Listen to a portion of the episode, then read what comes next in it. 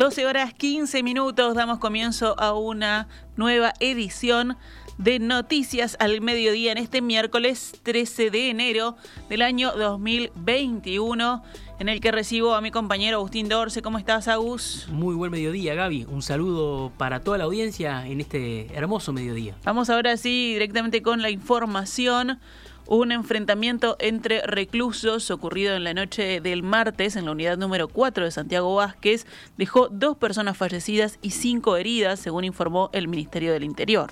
El hecho se desarrolló entre los propios presos en el sector 2B del módulo 3. Las cinco personas heridas ya fueron atendidas por personal médico, indicó la cartera. Por este hecho se encuentran trabajando funcionarios del Instituto Nacional de Rehabilitación, efectivos del Cuerpo de Seguridad Penitenciaria, Guardia Republicana, bomberos, investigaciones y policía científica. El caso está ahora en manos de la Fiscalía de Homicidios de segundo turno. Santiago González, director de Convivencia y Seguridad Ciudadana del Ministerio del Interior, explicó que hubo un ataque de una celda a la otra y a partir de allí se generó el incidente. Los siete integrantes de esa celda tuvieron quemaduras y lastimaduras con cortes. Eso llevó a que haya dos privados de libertad muertos y cinco internados en el Centro Nacional de Quemados. Nuestra misión, nuestro trabajo es cambiar la realidad, lo venimos haciendo todos los días, estamos poniéndole el mayor de los empeños para cambiar la realidad de nuestras cárceles, que recibimos un sistema penitenciario eh, muy duro, muy complejo. Este es un módulo totalmente destruido que lo estamos empezando a arreglar junto con otros que ya venimos arreglando, que no tiene condiciones como para rehabilitar a, nadie en este país, pero es lo que nos tocó este, recibir. Nosotros este, no nos quejamos de la mochila que, nos toca, vamos a cambiar la realidad, nos hemos comprometido a eso. En el mientras tanto tenemos que, que vivir estos hechos que no lo quiere vivir nadie, este, sobre todo con pérdidas humanas, que es muy lamentable. 12 horas 18 minutos, pasamos al panorama de la emergencia sanitaria. El directorio de la Administración de Servicios de Salud del Estado, ACE, resolvió cesar a Alberto Barrios, director del Hospital Español, centro de salud de referencia para la internación de pacientes con coronavirus desde el comienzo de la pandemia. Barrios, licenciado en enfermería, había accedido al cargo a través de un concurso al que se presentó cuando el Frente Amplista Marcos Carámbula era presidente de ACE. Esta mañana, en diálogo con En Perspectiva, Giselle Novas, presidenta de la Comisión Interna del Hospital Español, expresó que la gestión de Barrios al frente del centro de salud no fue buena. Nosotros decimos y denunciamos y tenemos bipartitas que nos que nos respaldan que la gestión no, nunca fue buena. Nosotros cuando recién asumió el licenciado Barrio presentamos una nota con 54 puntos históricos que tenemos para para mejorar en el español. Y que, yo sé que a veces por por tema de dinero no no no todas no todas las cosas se pueden hacer no porque para eso tenemos un, un presupuesto que hace le brinda al hospital español pero eh, nosotros vimos que la gestión, eh, el equipo de gestión eh, no se comió la cancha en el hospital. Debería estar por los pasillos, respaldando a su personal, dándole un aliento, apoyando y la dirección estaba tapada de papeles en la dirección y no, y no hacía la recorrida. Ayer, mediante un comunicado, ACE anunció que resolvió designar a la profesora agregada Alicia Cardoso Merletti al frente del hospital y que como subdirector continuará el doctor Mauricio Tareto. ACE no especificó el motivo del cambio en la dirección. Leonardo Cipriani, presidente de ACE, indicó en rueda de prensa que también fueron cesados el coordinador médico y la coordinadora de la Mesa Central de Operaciones del SAME 105, que es el sistema de atención médica de emergencia con que cuenta esa dependencia del Estado. Recordemos que en los últimos días el Hospital Español se vio envuelto en una polémica a raíz de un comunicado del SAME difundido el pasado miércoles en el que informaba que no había podido recibir nuevos pacientes infectados con coronavirus porque no tenía personal de salud que atendiera más camas de cuidados moderados. La nota informaba a ACE que estaban transitoriamente saturadas las puertas asistenciales de los hospitales Maciel y Español para pacientes con COVID-19. Eso fue negado horas después por el presidente Luis Lacalle Pou y el presidente de ACE, Leonardo Cipriani, que ayer volvió a calificar de error el comunicado del SAME. Sin embargo, fuentes de ACE consultadas ayer por el diario El País ratificaron la información inicialmente publicada. Cipriani manifestó ayer que la remoción del director del Hospital Español no obedece a la noticia de la falta de capacidades, pero según informa el diario El País, hubo gran molestia por la divulgación del comunicado del SAME y ya se ordenó en las últimas horas una investigación administrativa para determinar quién fue el responsable de divulgarlo. Esta mañana, Novas eh, explicó la situación que se vivió en ese día. El día de, de que pasó eso, nosotros teníamos pacientes negativos en la puerta y teníamos pacientes positivos. Si somos un centro de referencia para pacientes COVID, no deberíamos tener pacientes negativos, porque estamos arriesgando también al usuario a que se contamine. Y, enviábamos los usuarios a otros centros y, y volvían en una guardia un paciente eh, fue y vino dos veces. Pero ahí, a ver si, si entiendo bien, el, el problema que fue del, del propio usuario, de, de cómo se distribuyó. Eh, ¿Efectivamente tuvieron una saturación en la, en la puerta de emergencia? Sí, en la puerta hubo una, una saturación, pero lo que habría que haber, habría que haber hecho era gestionar para que realmente los pacientes negativos fueran aceptados en otros, en otros hospitales y liberar esas camas y seguir ingresando pacientes positivos que por ser centro de referencia solamente tendríamos que aceptar pacientes positivos. Por otro lado, la presidenta de la Comisión Interna del Hospital Español explicó la situación actual en la que está ese centro de salud, donde ya llegaron los recursos materiales que se solicitaban y están a la espera de los recursos humanos. Para piso ya está entrando compañeros, están firmando los contratos y están entrando a trabajar. Nosotros lo que queremos, nosotros tenemos puesta la camiseta del Hospital Español, eh, todos los sectores, no solamente enfermería, porque no es solamente enfermería, es mantenimiento, es, es, servicio, es administración, es cocina, es lavadero. Entonces faltan eh, personal en otros sectores. Entonces queremos que se cubran los sectores que venían con faltante de personal, que ya lo habíamos denunciado en varias bipartitas, ¿no? El CTI del Hospital de Florida volvió a habilitar nuevos ingresos luego de una medida transitoria que lo frenaba por constatarse casos positivos de COVID-19 en personal médico. La directora del hospital, Mayra López, señaló a Radio Uruguay que el centro asistencial no se encuentra en un escenario de saturación del servicio. Queremos transmitirle tranquilidad a la población de Florida que al día de hoy el hospital cuenta con un CTI con 12 camas y a la brevedad se van a sumar dos más. Tenemos 7 pacientes internados, dos con COVID positivo. En cuidados moderados ayer teníamos una disponibilidad de 27 camas, así que no podemos decir que esté saturando el sistema para nada. El monitor diario sobre la situación epidemiológica registró ayer el fallecimiento de siete personas con COVID-19 en territorio nacional. Tenían entre 65 y 94 años. En tanto, 947 contagios nuevos fueron detectados en la jornada en 7.862 análisis. El índice de positividad fue de 12%. Actualmente hay 7.478 personas cursando la enfermedad, 103 de ellas en cuidados intensivos. Este número ha aumentado considerablemente en la última semana. El martes pasado había 73 pacientes en CTI. Hay casos activos en cada uno de los 19 departamentos. Desde que se declaró la emergencia sanitaria el 13 de marzo, han sido registrados 27.846 casos positivos de coronavirus en el territorio nacional y 269 muertes. 12 horas 25 minutos, pasamos a otros temas del panorama nacional. La Intendencia de Montevideo suspendió la construcción de una nueva planta de clasificación que estaba prevista en el Fondo Capital, un fideicomiso impulsado por la gestión de Daniel Martínez.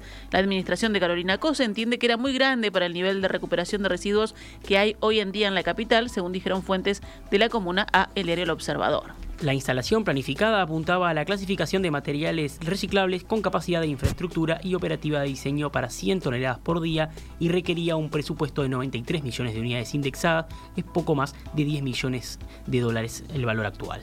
El ex intendente Cristian Dicandia aludió varias veces a la obra, considerando que significaría un cambio sustancial al poder recuperar cinco veces más que el actual sistema. No solo va a atender residuos domiciliarios, sino que va a poder ampliarse los residuos industriales y empresariales, afirmó en 2019 al anunciar la construcción. Por un lado, la administración de COSE esperará a culminar el periodo de 100 días en el que se propuso revisar el sistema para evaluar alguna iniciativa de este tipo. Por otro, aguardará a que se avance en la reglamentación de la ley de residuos aprobada en septiembre de 2019. La Suprema Corte de Justicia advirtió al presidente Luis Lacalle Pou a través de una carta que no será posible instalar los tres juzgados especializados en género en el norte del país como estaba acordado en el presupuesto. La misiva que hoy consigna el diario El Observador fue remitida por Bernadette Minbiel, presidenta de la Suprema Corte de Justicia, y firmada también por los otros cuatro ministros de la corporación. Fuentes judiciales explicaron al mismo medio que el dinero previsto no alcanza, puesto que las estimaciones de costos que había hecho la Suprema Corte de Justicia fueron insuficientes. Para poner en marcha estos tres juzgados especializados en género en el interior del país, la Suprema Corte de Justicia había estimado un costo de 57 millones de pesos por año y esa había sido la cifra que le había solicitado al Parlamento el año pasado como partida adicional durante la discusión del presupuesto nacional. Sin embargo, ahora considera que ese dinero no será suficiente para cumplir con jueces, juzgados, actuarios ni infraestructuras si se piensa concretar al 100% lo acordado. El fiscal de corte Jorge Díaz dijo ayer que probablemente la unidad de género no quede funcionando de forma autónoma desde este 2021. Hablando con Radio Carve expresó que no dispone de fondos para cumplir con lo que la ley le obliga. El jerarca señaló que la Fiscalía deberá recortar servicios y que evalúa cerrar algunas fiscalías y fusionar otras para hacer frente a las obligaciones del Ministerio Público. 12 horas 27 minutos, cerramos el panorama nacional con otras noticias. Un hombre que recientemente había salido de la cárcel se sacó la tobillera electrónica que tenía colocada por una denuncia de violencia doméstica radicada en Montevideo y concurrió a la casa de su expareja en Toledo para agredirla físicamente. La mujer llamó a la policía y tuvo que ser trasladada por una patrulla a un centro asistencial debido a las lesiones que le ocasionó el individuo. Posteriormente, la policía de Caneroles ubicó y detuvo al agresor, quien había roto la tobillera que tenía colocada por otro episodio de violencia de género en perjuicio de otra víctima. El sujeto tiene 34 años y posee tres antecedentes penales por violencia doméstica y hurto. Ahora la justicia lo envió a prisión preventiva por 180 días por un nuevo delito de violencia doméstica, lesiones personales y desacato. Repasamos a cuánto cotiza el dólar a esta hora en pizarra del Banco República, 41 pesos con 30 para la compra y 43 pesos con 50 para la venta.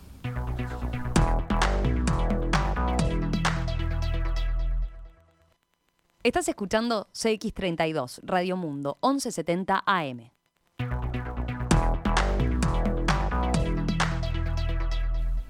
12 horas 31 minutos, continuamos en Noticias al Mediodía, vamos con el panorama internacional.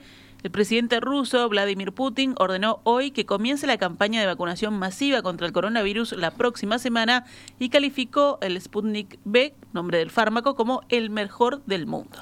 En diciembre, Rusia comenzó a vacunar a los segmentos de la población considerados prioritarios, sobre todo a las personas de edad avanzada, personal médico y educativo, y poco a poco fue ampliando la inmunización a más ciudadanos. Según el Fondo Soberano Ruso, que financió la puesta en marcha de Sputnik V, más de un millón de personas en Rusia ya fueron vacunadas. El país fue el primero del mundo en homologar una vacuna contra el coronavirus, lo cual provocó las críticas internacionales porque se consideró que el anuncio era prematuro y no se había realizado todas las etapas necesarias. La vacuna rusa, está claro y los hechos lo confirman, es la mejor del mundo, creo yo, dijo Putin hoy, elogiando sobre todo las condiciones de almacenamiento y transporte que no requieren exigencias extremas. Es mucho más simple y eficaz, dijo, comparándolo con otras vacunas occidentales. La Unión Europea instó hoy a los Estados miembros del bloque a respetar el compromiso de no lanzar sus propios procedimientos de adquisición de vacunas anti-COVID y le pidió que informen regularmente sobre el número de personas vacunadas. Los 27 países de la Unión Europea dieron en junio pasado un mandato a la Comisión Europea para que negocie en nombre del bloque los pedidos anticipados de vacuna. Por ello, los memorandos de entendimiento firmados separadamente por Alemania y un llamado para el suministro de vacunas de Chipre a Israel provocaron una áspera controversia. Permítanme recordarles que al aprobar el acuerdo, delegando las negociaciones a la Unión Europea, se acordó no lanzar procedimientos propios para la compra de vacunas con los mismos laboratorios. Eso era lo que señalaba la comisaria europea de salud, Stella Kyriakides, durante una videoconferencia con los ministros europeos del ramo. Esta disposición se incluyó en un anexo legalmente vinculante, dijo. Entiendo las presiones a nivel nacional y la angustia de sus ciudadanos, pero la conclusión de acuerdos paralelos solo socavará un enfoque europeo que ha dado sus frutos, advirtió. Y ahora nos vamos con el panorama deportivo. Nos vamos al panorama deportivo porque hoy vuelve la actividad en el fútbol uruguayo tras la licencia de los planteles con dos partidos pendientes de la séptima y última fecha del torneo intermedio. 18 horas Defensor Sporting recibe a Boston River en el Francini. Montevideo City Torque recibe a Rentistas en el Centenario a las 20.15. Por otro lado, otros cuatro futbolistas de Peñarol dieron positivo de coronavirus. Joaquín Piquerés, Juan Acosta, Agustín Álvarez Martínez y el juvenil arquero Randall Rodríguez, quienes se encuentran en buen estado aislados cumpliendo con la cuarentena obligatoria. Con estos cuatro eh, nuevos casos de coronavirus en Peñarol, sumado a los dos anteriores, Giovanni González y Alejo Cruz, un total de seis, el club quedó reglamentariamente habilitado para solicitar la postergación del partido ante Cerro por la primera fecha del torneo clausura, que se va a jugar el próximo sábado a las 17 horas. Sin embargo, el club emitió un comunicado hace algunas horas explicando que no hará uso de esa, de esa posibilidad y que Peñarol se presentará sin estos jugadores. Por otro lado, Cerro tiene nuevo entrenador que es el argentino Rolando Carlen. El santafesino de 54 años fue asistente técnico de Juan Antonio Pizzi en Colón, en San Lorenzo, en la selección de Chile, que logró la Copa América Centenario en Estados Unidos, en Valencia de España, en León de México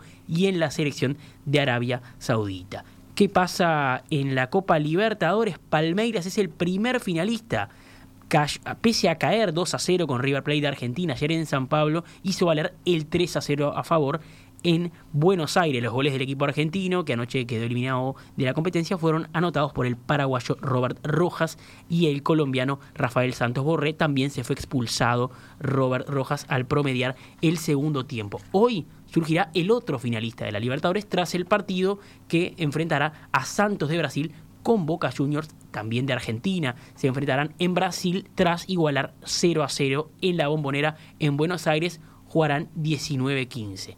Copa Sudamericana, Coquimbo Unido y Defensa y Justicia igualaron 0 a 0 ayer en el partido semifinal de ida de la Copa Sudamericana que se había suspendido el pasado jueves por casos de coronavirus en Defensa y Justicia. Por la otra, por la otra semifinal, hoy se jugará el partido de vuelta entre Lanús y Vélez Lanús ganó 1 a 0 en la ida en el Amalfitani, visitante, hoy recibe de local a, a Vélez entonces a las 21.30 para buscar ese pase a la final. En tenis, el doblista uruguayo Ariel Bejar clasificó en el torneo de Delray Beach para su primera final ATP. Bejar, de 31 años, está formando pareja en este torneo con el, en este torneo estadounidense sobre superficie dura con el ecuatoriano Gonzalo Escobar. Bejar y Escobar jugarán la final hoy desde las 14 horas contra Christian Harrison y Ryan Harrison.